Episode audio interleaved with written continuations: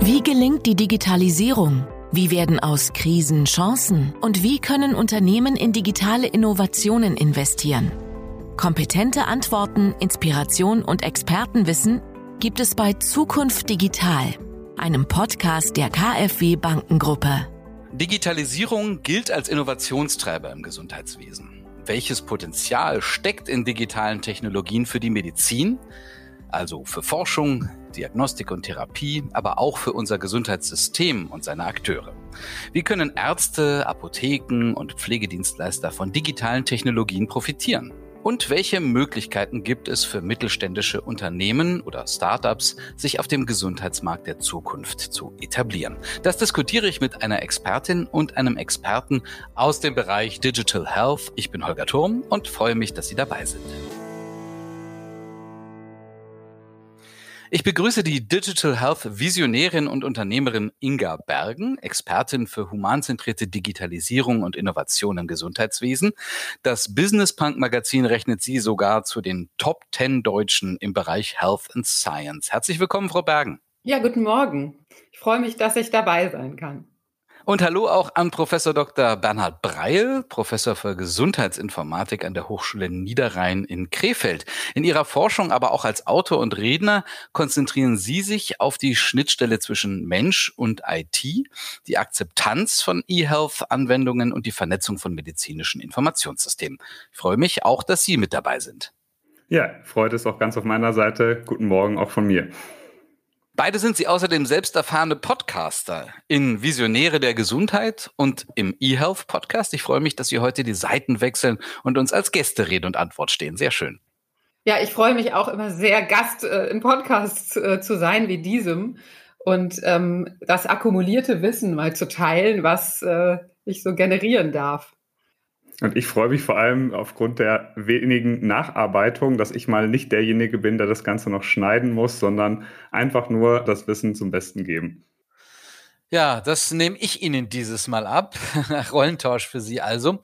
Herzlich willkommen. Wir wollen über Digitalisierung in der Medizin und im Gesundheitswesen sprechen. Bei digitalen Technologien in der Medizin denken wir heute vielleicht an Videosprechstunden oder Roboter am OP-Tisch, künstliche Intelligenz, die Krankheiten erkennt oder auch Drohnen, die Medikamente bringen. Einiges davon ist ja durchaus Realität heute. Einiges allerdings ist noch Zukunftsmusik. Beleuchten wir zunächst den Ist-Zustand. Vielleicht zunächst Sie, Frau Bergen, wie digital ist unser Gesundheitswesen heute? Woran krankt es im wörtlichen Sinne? Ja, äh, schöne Beispiele haben Sie gerade genannt. Diese Beispiele wie ja, digitale Diagnostik oder auch Drohnen, Robotik, das sind alles Dinge, die schon im Einsatz sind, aber die sind eigentlich ja die Potenziale der nächsten Generation. Wir stehen in Deutschland gerade vor der großen Herausforderung, das Gesundheitswesen zu digitalisieren und das heißt in erster Linie ganz plakativ ausgedrückt vom Faxgerät wegzukommen. Und die Stakeholder im Gesundheitswesen, also alle Beteiligten, sei es die sogenannten Leistungserbringer wie Ärztinnen, Ärzte, Krankenhäuser, aber auch sonstige therapeutische Leistungserbringer, Patientinnen und Patienten, die Krankenversicherer, all diese Akteure, ähm, ja, und auch die Apotheken zum Beispiel, äh, zu, zu verbinden mit digitalen Tools. Und wir äh, haben in der letzten Legislaturperiode da eine sehr pragmatische Weiterentwicklung gesehen. Also es gab jede Menge Gesetze. Wir haben in Deutschland Apps auf Rezept. Das E-Rezept kommt jetzt. Telemedizin ist legal ähm, und kann ja wirklich genutzt werden.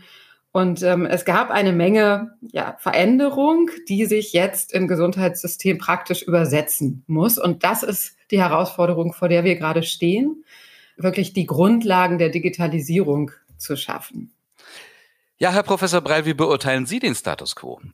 Ja, ich kann dem von Frau Bergen eigentlich nur zustimmen. Also die, vor allem die Koordinierung von Akteuren im Gesundheitswesen, da sehe ich ein großes Entwicklungspotenzial. Daran ja krankt sozusagen unser derzeitiges Gesundheitssystem. Wir haben viele gute Akteure, die an unterschiedlichen Stellen tolle Arbeit machen, aber auch aus Patientensicht die entsprechende Koordinierung aller Gesamtaktionen. Das ist etwas, wo man gerade durch Digitalisierung, glaube ich, noch viel Potenzial heben kann. Und in diesem Zusammenhang muss man auch einfach sagen, kommt dem Patienten nochmal eine ganz andere Rolle hinzu, dass er mehr aktiver Handlungsträger wird, also Stichwort Patient Empowerment, dass er durch digitale Komponenten, durch entsprechende Apps vielleicht in diesen Behandlungsprozess noch intensiver eingebunden wird und nicht nur das Objekt ist, mit dem irgendwas gemacht wird und das irgendwie durchs gesamte Gesundheitssystem geschleust wird, sondern dass ich als Patientin, als Patient eine aktive Rolle einnehme, selber merke, wo stehe ich mit meiner Gesundheit, welche Informationen benötige ich, welche Informationen möchte ich auch an jemand anders weitergeben. Und da können wir, glaube ich, mit digitalen Technologien noch eine Menge Potenzial schöpfen. Jetzt richtet sich dieser Podcast ja auch vornehmlich an mittelständische Unternehmen. Wir können zum einen natürlich die Akteure des Gesundheitssystems selbst beleuchten. Wir möchten aber auch Einblicke geben, wie sich denn beispielsweise kleine und mittelständische Unternehmen, Startups in diesem Gesundheitsmarkt positionieren können. Wie stehen denn die Chancen für die alten etablierten und für die neuen Player, sich an diesem Markt zu positionieren? Ja, ähm, ich, ich antworte sehr gerne darauf. Ich habe ja mehrere Startups äh, aufgebaut auch auf den Markt gebracht. Und die Chance liegt darin, dass wir uns in einer gigantischen Transformation des Gesundheitswesens befinden und dass ja so die tradierten äh, Player im Gesundheitswesen oft vor der Herausforderung stehen, dass sie ihr eigenes Geschäftsmodell ganz grundlegend verändern und überdenken müssen. Und hier ist die Chance für ja, kleine mittelständische Unternehmen, aber auch Startups, die neu in diesen Bereich gehen oder die mit weniger ja, großen Strukturen zu tun haben. Deswegen sehen wir in den verschiedensten Bereichen ja die Ausrichtung hin zum Patienten. Da sehen wir jede Menge Startups. Ein Beispiel sind die sogenannten DIGAs, die digitalen Gesundheitsanwendungen, Apps auf Rezept. Da finde ich sehr, sehr spannend, dass die meisten Apps auf Rezept tatsächlich von ganz jungen Unternehmen kommen. Also es gibt sehr viel Potenzial für junge Unternehmen. Ja, dann schließe ich einfach da mal an. Und ich glaube, für die etablierten Unternehmen ist es wichtig, dass man jetzt diese Schnittstelle zu diesen neuen Anwendungen findet. Dass man jetzt nicht sagt, ich bin ein großer Monolith und ich habe meine Kundschaft und es bleibt alles beim Alten, sondern dass man sagt, wir haben unseren, unseren Kundenstamm und wir haben eine sehr gute Lösung im Bereich der stationären Versorgung, im Bereich der ambulanten Versorgung. Und jetzt müssen wir den nächsten Schritt machen und uns öffnen für diese neuen Firmen, für die neuen Startups, für die neuen Unternehmen. Da gibt es tolle Apps für den Patienten, da gibt es tolle Apps für die Leistungserbringer. Und da ist einfach wichtig, dass man die, die Verbindung schafft zwischen den etablierten Systemen und den neuen Gesundheits-Apps, dass ich eben nicht nur eine App habe, die für sich genommen wahnsinnig gut funktioniert, sondern dass ich diese Daten, sei es jetzt eine dieser digitalen Gesundheitsanwendungen Richtung Angststörungen und Depressionen oder so, dass ich diese Daten eben auch an das Krankenhausinformationssystem, an meinen Hausarzt, an die Hausarztpraxis und so weiter übertragen kann. Ich würde gern mal den ambulanten Bereich, also insbesondere Arztpraxen, aber vielleicht rechnen wir Apotheken auch dazu oder mobile Pflegedienstleister beleuchten. Wie sieht die Situation da aus? Also wir haben erstmal im ambulanten Bereich so eine Spezialsituation, dass wir eigentlich eine Marktsättigung von 100 Prozent haben. Wir haben also keine Arztpraxis ohne Arztpraxis-Informationssystem, allein aufgrund der, der Abrechnung.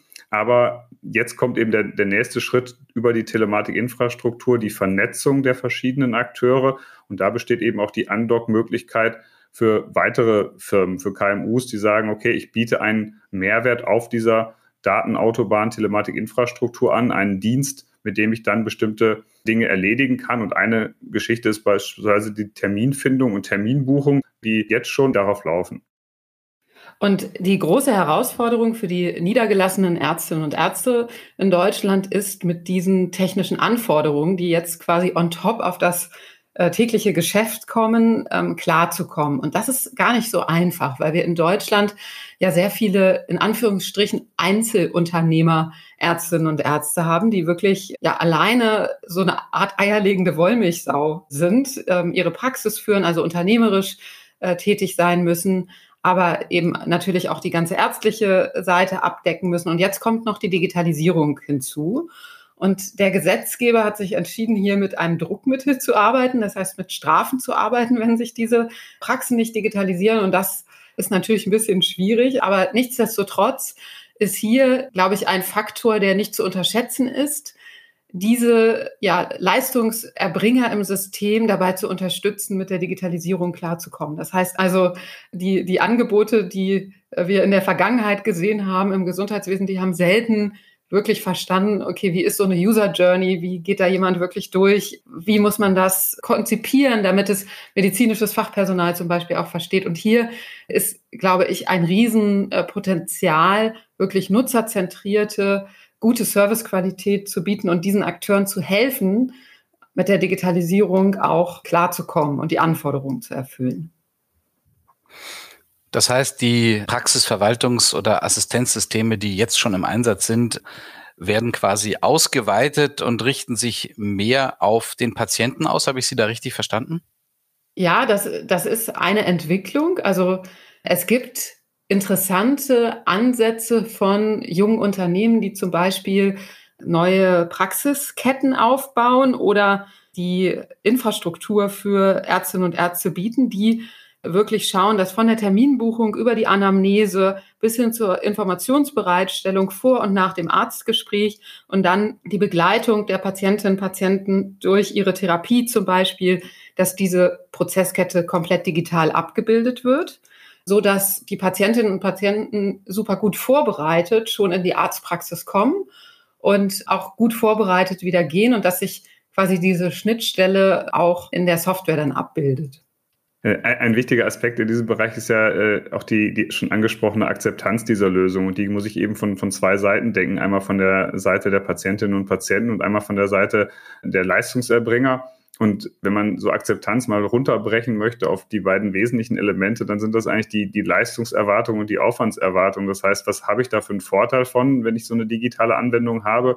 Und wie hoch ist der Aufwand, den ich reinstecken muss, damit ich diesen Vorteil auch genießen kann? Und ich glaube, bei den Seiten der Leistungserbringer ist es so, dass ich durch diese digitalen Anwendungen zusätzliche Chancen habe. Ich kann mein potenzielles Klientel erweitern oder ich freue mich, dass bestimmte Daten integriert werden können. Ich muss das nicht abtippen, ich muss das nicht einscannen, sondern ich kann Daten aus einer elektronischen Patientenakte oder aus einer bestimmten App vielleicht übernehmen und auf Patientenseite freue ich mich, dass ich mich im Vorfeld im Sinne der, der Patient Journey schon zu Hause mit bestimmten Themen beschäftigen kann und muss nicht unter Drucksituationen in der Praxis im Krankenhaus mit irgendwelchen langen Einwilligungserklärungen oder komplizierten Methoden konfrontiert werden, sondern kann mich in Ruhe einlesen, kann was nachschlagen, kann mich selber informieren, kann vielleicht jemand zur Rate ziehen, in der Familie, Freunde, die ich mit reinhole und mit denen gemeinsam vielleicht Dinge vorbereite, durchspreche. Und ich glaube, das ist ein wesentliches Element auch dieses Patient Empowerments, das den Patienten mehr in den Mittelpunkt rückt und zu einem Akteur auch macht. Ja, dann sprechen wir jetzt mal über jene, um die sich das ganze System ja eigentlich dreht, nämlich die Patienten. Was ist vom jetzigen Grad der Digitalisierung denn schon bei den Patienten angekommen? Also Gesundheits-Apps, Fitness-Tracker oder Sensoren für den Blutzuckerspiegel, das sind ja jetzt wahrscheinlich nur die Anfänge. Ne? Also wo geht's hin? Wie kann die Patient Journey der Zukunft denn aussehen? Ja, das ist eine wunderbare Frage. Wie kann die Patient Journey der Zukunft aussehen? Wir sehen ja Gesundheit als einen Megatrend der letzten Jahre und auch der kommenden Jahre. Das heißt, das Thema Gesundheit wird in unserer Gesellschaft immer wichtiger und auch der Anteil an Ausgaben der Privathaushalte im Kontext Gesundheit nimmt wirklich stetig zu und das global, aber auch in Deutschland. Das heißt, die eigene Gesundheit ist ein Thema, was durchaus ja in den, in den Mittelpunkt rückt, auch wenn wir von einer Zweiteilung der Gesellschaft sprechen können.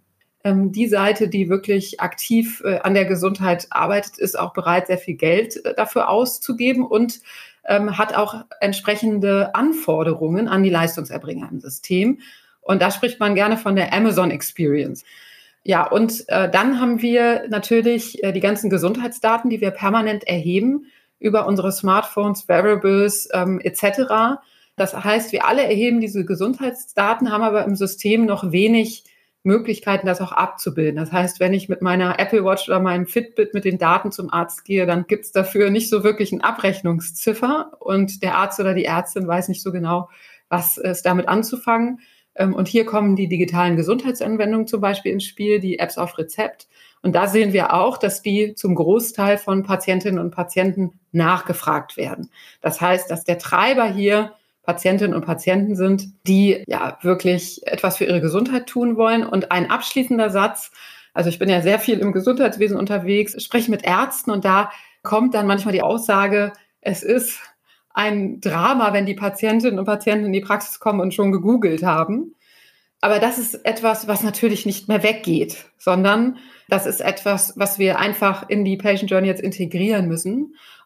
Ja, genau. Also der nächste Schritt ist dann wirklich mehr, diese telemedizinischen Leistungen in Anspruch zu nehmen, dass ich wirklich ärztliche Leistung. Und da gibt es ja auch schon verschiedene Beispiele im Bereich Hauterkrankungen, Geschlechtserkrankungen, dass ich da sage, da möchte ich vielleicht gar nicht in die Praxis gehen, sondern da reicht es mir, weil das wahrscheinlich auch nichts ganz Ernstes ist, wenn irgendjemand eine Zweitmeinung digital mir dazu gibt und eine fachliche Expertise äh, mir bereitstellt und dann kam ich damit schon alleine klar. Oder direkt ein, ein, digitales Rezept ausstellt, dann hole ich entsprechend die eine Salbe, die ich da brauche. Vielleicht ist das eine Erkrankung, die ich schon seit längerer Zeit habe und dann ist es damit auch erledigt. Dafür muss ich gar nicht dieses Gesundheitssystem in der Weise belasten, dass ich in eine Arztpraxis gehe, sondern das könnte in einer, in einer digitalen Interaktion sein. Videosprechstunde ist schon in einigen Bereichen etabliert, aber vielleicht auch sogar ohne Videosprechstunde, sondern dass ich sage, ich, ich schicke irgendwie vielleicht ein Foto von meinen Erkrankungen und dann gibt es dazu eine entsprechende Diagnostik oder ich schicke eine, eine konkrete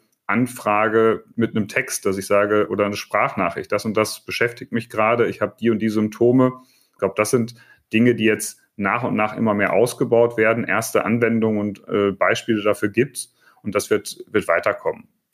E-Health-Apps, Herr Professor Breil, Sie beschäftigen sich ja mit der Schnittstelle Mensch und IT und auch mit Akzeptanzfragen. Wie werden denn E-Health-Produkte der Zukunft dann auch aussehen müssen, wenn ich sie zum Beispiel als mittelständisches Unternehmen konzipieren möchte? Also auch da gilt natürlich dasselbe, die, die Leistungserwartung. Es muss mir einen Vorteil bringen. Und dieser Vorteil ist vor allem dann da, wenn ich einen Bedarf habe. Das könnte ein medizinischer Bedarf sein. Also jemand mit einer chronischen Erkrankung, der da viel Aufwand betreiben muss, diese Erkrankung zu managen, der hat natürlich einen viel größeren Bedarf als irgendjemand, der einmal im Jahr zum Zahnarzt muss und einen Routinetermin vereinbaren muss. Der, diesen einen Anruf, den kriegt man vielleicht auch noch so hin. Wenn ich aber tagtäglich aufgrund von Vorerkrankungen, Dauerdiagnosen, Risikofaktoren mich mit meiner Gesundheit beschäftigen muss, dann ist der Bedarf viel höher und auch die Akzeptanzschwelle natürlich eine ganz andere. Der zweite Teil ist eben vor allem der Bereich der Aufwandserwartung. Also wie viel Zeit muss ich da reinstecken? Ist das etwas, was intuitiv bedienbar ist, was ich vom Prozess her kenne? Oder ist das etwas, wo ich sehr viel Zeit reinstecken muss, mich an diese Dinge zu gewöhnen, wo ich viel lernen muss, wo ich mich erstmal durch zig Anleitungen kämpfen muss? an der Stelle bin ich raus. Wenn das nicht von Anfang an funktioniert, einen guten Gesamteindruck hat, also nicht nur äh, eine schöne äh, Usability, sondern auch dieses User Experience, also das Erlebnis als Benutzer, wenn das nicht vorhanden ist, dann bringt mir das, das alles nicht, selbst wenn da eine tolle Leistung dahinter steckt. Ja, ich würde das äh, gerne ergänzen, ähm, denn ich denke, dass ein großer Bestandteil auch ist, wirklich die Patient Journey zu verstehen, wenn man Angebote entwickelt. Ich habe selbst weiß ich nicht, 150 Softwareprodukte im Bereich Gesundheit gebaut mit einer meiner Firmen. Was mir da aufgegangen ist, ist, dass so rein digitale Lösungen, die wirklich nicht connected sind mit irgendeiner zwischenmenschlichen Interaktion, die sind tatsächlich schwierig. Die eignen sich für einen sehr begrenzten Teil von Menschen. Und richtig erfolgreiche Anbieter, die Patientinnen und Patienten unterstützen bei ihrer Therapie oder Diagnose, die schaffen das wirklich, ein digitales Angebot in das System einzubinden und irgendwo auch eine Übergabe hinzubekommen zu einer realen zwischenmenschlichen Interaktion. Die kann per Telefon sein, die kann per Videotelefonie sein, die kann aber auch in der Praxis oder im Krankenhaus stattfinden. Aber diese Integration, die ist extrem wichtig. Und wenn wir ähm, mal in den Bereich ja, Gesundheit und Fitness gucken. Das finde ich ist immer ein sehr, sehr interessanter Impulsgeber. Dann haben wir da Angebote, die eine Retention, also eine Wiederkehrquote äh, von Kunden von über 80 Prozent haben und die sehr stark mit Community-Elementen zum Beispiel arbeiten und die damit arbeiten, eine Art ja, Bewegung zu schaffen, also Menschen miteinander zu verbinden. Und äh, bei aller äh, Digitalverliebtheit, die ich auch teile, sollte man diese Aspekte im Gesundheitswesen absolut nicht außer Acht lassen. Deswegen, man muss äh, Nutzerinnen und Nutzer einbinden, nicht nur befragen, weil die das häufig nicht antizipieren können, sondern auch wirklich beobachten, was machen die, was sind deren wirkliche Motive und das verstehen, um gute Angebote zu entwickeln. Frau Bergen, Sie hatten Gesundheitsförderung und Fitness erwähnt sollten zum Beispiel E-Health-Anwendungen der Zukunft auch mehr in diesen Bereich gehen, weil wir haben ja jetzt momentan ein Gesundheitssystem, das im Grunde genommen davon lebt, dass Menschen krank sind. Könnte da E-Health in Zukunft einen, einen Paradigmenwechsel herbeiführen? Also ja, das, also das Interessante ist, wenn wir mal auf so eine Metaebene zoomen, ist, dass das E-Health ja ermöglicht, dass wir Daten erheben.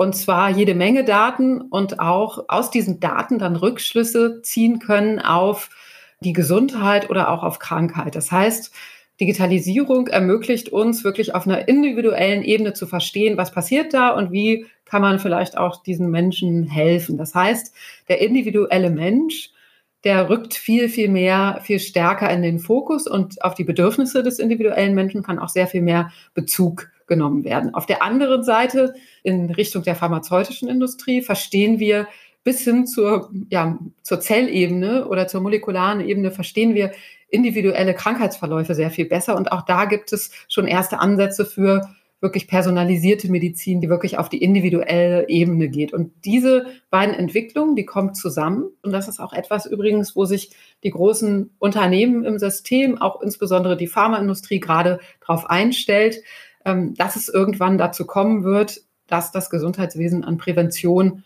ausgerichtet wird, insbesondere bei den großen lebensstilabhängigen chronischen Erkrankungen. Das sind einige Krebsarten, aber auch sowas wie Diabetes, Herz-Kreislauf-Insuffizienz.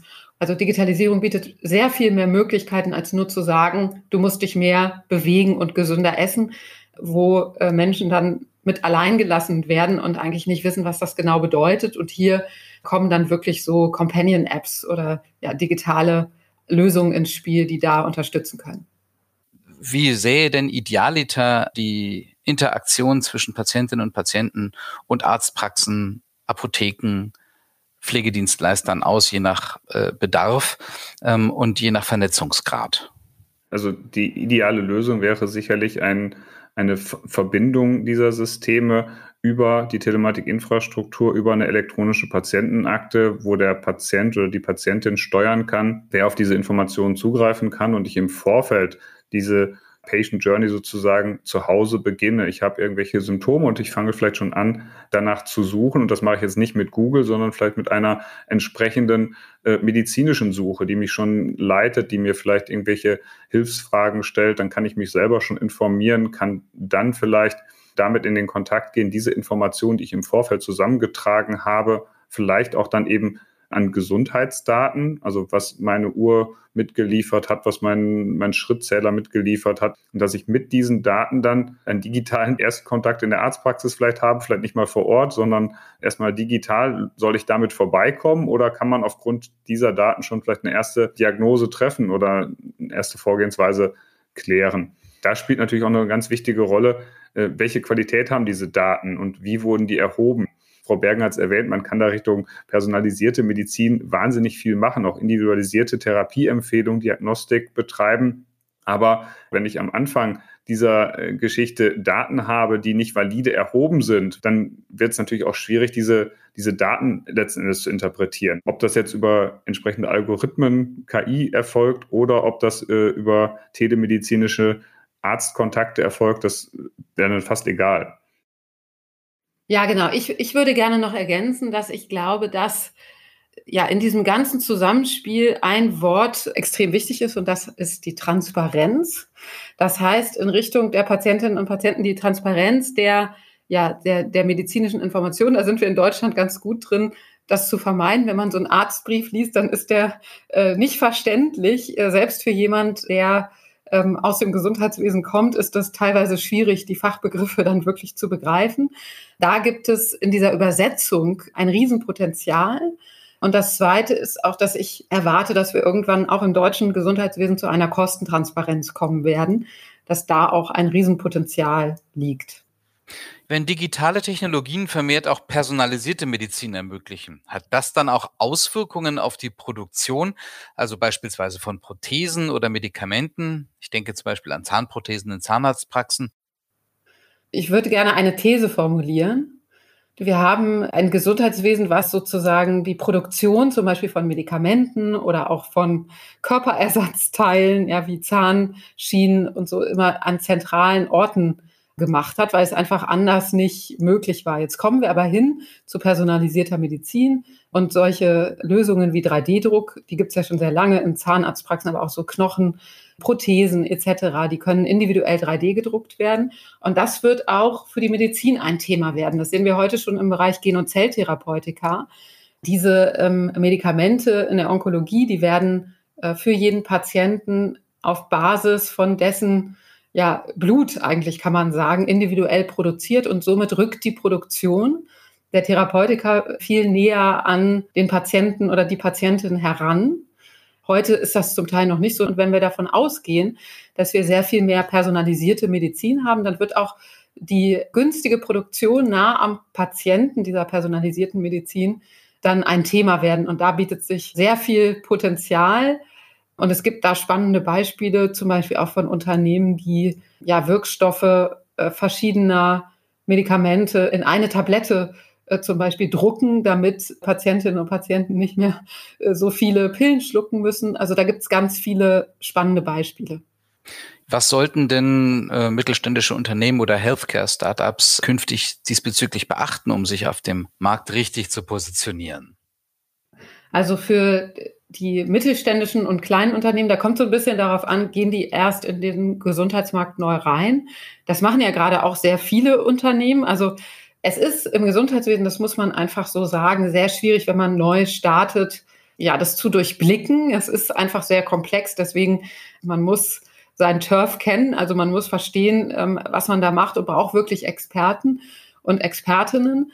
Ich glaube nach wie vor, dass ein großer Vorteil ist, wenn man äh, wirklich grundlegend überlegt vom Nutzer, von der Nutzerin her, wie muss man das bauen und auch, äh, damit es Menschen wirklich ähm, hilft.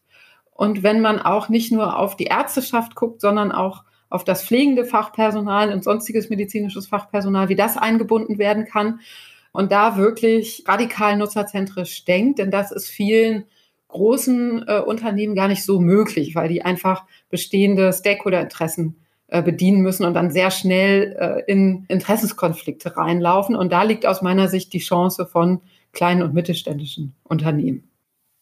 Prinzipiell habe ich ja für äh, zwei Zugangswege, die ich nutzen kann. Also ich kann als, als kleines und mittelständisches Unternehmen direkt auf die äh, Konsumenten eingehen und sagen, ich baue irgendwie sowas wie eine App und versuche die direkt an die Patientinnen und Patienten zu bringen. Oder ich gehe auf die etablierten Firmen zu und sage, denen, pass mal auf, ihr habt hier noch weiße Flecken, da sind noch Lücken, ähm, können wir nicht kooperieren in dem Bereich, so wie es jetzt ja auch bei einigen Bereichen mit der Videosprechstunde und, und Terminbuchung war. Das sind ja Dinge, die sind von anderen Firmen entwickelt worden und nicht unbedingt primär entwickelt und vorangetrieben worden von den etablierten Kräften, sondern das wurde nach und nach aufgesetzt und so könnte es mit anderen Bereichen auch weitergehen, dass man sagt, okay, jetzt baue ich ein zusätzliches Modul, baue ich gar nicht selber, sondern da gibt es eine andere Firma, die hat sich damit genau mit diesem Themenbereich beschäftigt, weil die da eben die Experten für haben und das wird integriert in meine Lösung auf Basis entsprechender Schnittstellen. Worüber wir noch nicht gesprochen haben, ist künstliche Intelligenz. Äh, welche Potenziale hat künstliche Intelligenz im Gesundheitswesen? Gibt es hier Chancen auch für kleine und mittelständische Unternehmen oder sind KI-Lösungen eher großen, finanzstarken Unternehmen vorbehalten? Also das würde ich nicht sagen, dass sie nur den großen vorbehalten sind. Bei KI-Lösungen kommt es aber im Wesentlichen darauf an, dass man auf der einen Seite einen guten und starken Algorithmus hat und auf der anderen Seite natürlich auch die entsprechenden Daten. Und ich muss also irgendwie mit jemandem zusammenarbeiten, der Daten hat oder der mir entsprechende Daten liefern kann. Ich glaube, das ist eher die Hürde, diesen Algorithmus zu bauen. Das kann ich mit entsprechenden Experten aus der Informatik machen, kann mir Dinge überlegen, das mit medizinischem Fachwissen verknüpfen, Regeln aufstellen, maschinelles Lernen e-, etablieren von der Technikseite geht das schon, aber ich brauche an irgendeiner Stelle eben den, den Zugang zu Daten. Das kann auf verschiedene Art und Weise erfolgen. Entweder ist es eben ein Modul im Krankenhausinformationssystem oder es läuft über eine Art Datenspende der Patienten, dass die sagen, meine Daten aus dieser App, die stelle ich gerne dazu bereit, dass mir dieser Algorithmus vielleicht eine Individualprognose gibt. Also ich habe selbst schon ein Startup aufgebaut, das äh, sich mit Diagnostik in der Onkologie beschäftigt hat auf Basis von Laserspektroskopie und künstlicher Intelligenz. Wir hatten damals den Vorteil, dass wir unsere eigenen Daten erhoben haben, auf denen wir dann die Algorithmen entwickelt haben. Und ich glaube, dieses Thema KI, das, das ist ja im Kontext zu sehen, Diagnoseunterstützung, aber auch Unterstützung bei der Anamnese, bei der Therapieauswahl. All diese Themen werden wirklich immer komplexer und auch für einzelne Ärztinnen und Ärzte. Nehmen wir wieder das Beispiel der Onkologie. Äh, da müssen die zum Teil zwischen 100 Therapiekombinationen auswählen und das ist gar nicht so einfach, da immer up to date zu bleiben. Also da bietet sich ein riesiges Potenzial Ich glaube, hier ist es wirklich nur wichtig, dass man versteht, wie man den Bereich eingrenzt, sodass man sich nicht übernimmt ja, und vielleicht auch ganz wichtig im Bereich der, der KI-Anwendung, dass man ein klares Ziel und einen klaren Zweck damit verfolgt. Also, dass man sagt, was möchte ich denn eigentlich erreichen? Nicht den Einsatz von künstlicher Intelligenz einfach nur, damit ich irgendwo draufschreiben kann, jetzt auch mit künstlicher Intelligenz, sondern ich muss sozusagen irgendwie ein, ein Zielkriterium haben und sagen, okay, damit kann ich die Diagnosequalität erhöhen oder damit kann ich mich an einem anderen Kriterium messen und ich kann diesen Bereich verbessern. Und da kann maschinelles Lernen eben eine Möglichkeit sein, das Ganze voranzubringen. Vielen Dank, Frau Bergen und Herr Professor Breil. Wenn jeder von Ihnen jetzt noch zwei Wünsche an die Medizin der Zukunft hätte, wie würden diese beiden Wünsche lauten? Also ein, ein Wunsch von, von meiner Seite wäre, dass es mit der elektronischen Patientenakte vorangeht, dass wir da sozusagen eine Lösung haben, an der Gesundheitsdaten zusammengeführt werden können, das als Steuerungsinstrument dient, äh, auch für die Koordinierung von Behandlungen und diese elektronische Patientenakte mit den anderen Systemen, sei es die Lösung des Patienten in Form von Apps, sei es äh, stationäre Lösungen im Krankenhaus, sei es äh, Lösungen im ambulanten Bereich, entsprechende Schnittstellen gibt und kooperieren kann. Meine Hoffnung ist, dass durch Digitalisierung die Menschen wieder in den äh, Mittelpunkt des Geschehens kommen, dass wir wegkommen von diesem ja, extrem an äh, Effizienzen und Kennzahlen ausgerichteten Gesundheitswesen der vergangenen Jahrzehnte, dass wir hinkommen zu einem erweiterten Qualitätsbegriff, der auch eben das menschliche Wohlbefinden mit einbezieht, und zwar auf Seiten der Patientinnen und Patienten, der Ärztinnen und Ärzte, aber auch der Pflegenden und des sonstigen Fachpersonals. Und damit würden wir sehr viele Fliegen mit einer Klappe schlagen und hätten weniger Fachkräfteabwanderung aus dem System und hoffentlich auch Patientinnen und Patienten, die sich besser umsorgt fühlen und auf deren Gesundheit sich das auch ausweitet. Ja, mein zweiter Wunsch wäre tatsächlich, äh, das Ganze mit offenen Standards zu betreiben. Das hatte ich gerade bei der elektronischen Patientenakte schon gesagt. Also da muss der unbedingte Fokus drauf liegen, dass ermöglicht es, A, neuen Playern in den Markt einzusteigen, weil man sich einfacher an die heterogenen Systemlandschaften andocken kann. Und es macht es auch einfacher für Forschung, für alle offene Standards und deren konsequente Verwendung. Frau Bergen. Mein zweiter Wunsch ist, dass wir in der nächsten Legislaturperiode mit äh, voller Kraft in Richtung Digitalisierung vorangehen, denn wir brauchen die, um eben diese ja, Freiheiten zu schaffen im System, um auch bürokratischen Aufwand abzubauen. Heute macht das 30 Prozent der Arbeit von Ärztinnen und Ärzten, macht Papierkram aus. Davon müssen wir weg. Ja, vielen Dank, Inga Bergen, dass Sie heute als Visionärin der Gesundheit Ihre Thesen von der digitalen Medizin der Zukunft mit uns geteilt haben. Und vielen Dank auch an Sie, Herr Professor Breil, für die tiefen Einblicke in die Potenziale von Digitalisierung im Gesundheitsbereich. Herzlichen Dank. Ja, vielen Dank. Vielen Dank auch von meiner Seite. Nicht nur im Gesundheitsbereich, sondern auch weit darüber hinaus gilt künstliche Intelligenz als wichtige Zukunftstechnologie. Für manche Branche sogar als Gamechanger. In der kommenden Folge sprechen wir mit einem KI-Forscher und einer Expertin des KI-Bundesverbands über die Potenziale von KI für den Mittelstand, aber auch über die Hemmnisse und weshalb man KI nicht unterschätzen sollte. Bis dahin, sagt Holger Thurm. Das war Zukunft Digital, ein Podcast der KfW Bankengruppe. Wollen auch Sie Digitalisierung und Innovation in Ihrem Unternehmen vorantreiben? Die KfW unterstützt Sie dabei mit attraktiven Krediten und Förderzuschüssen. Erfahren Sie mehr auf kfw.de slash digitalisieren.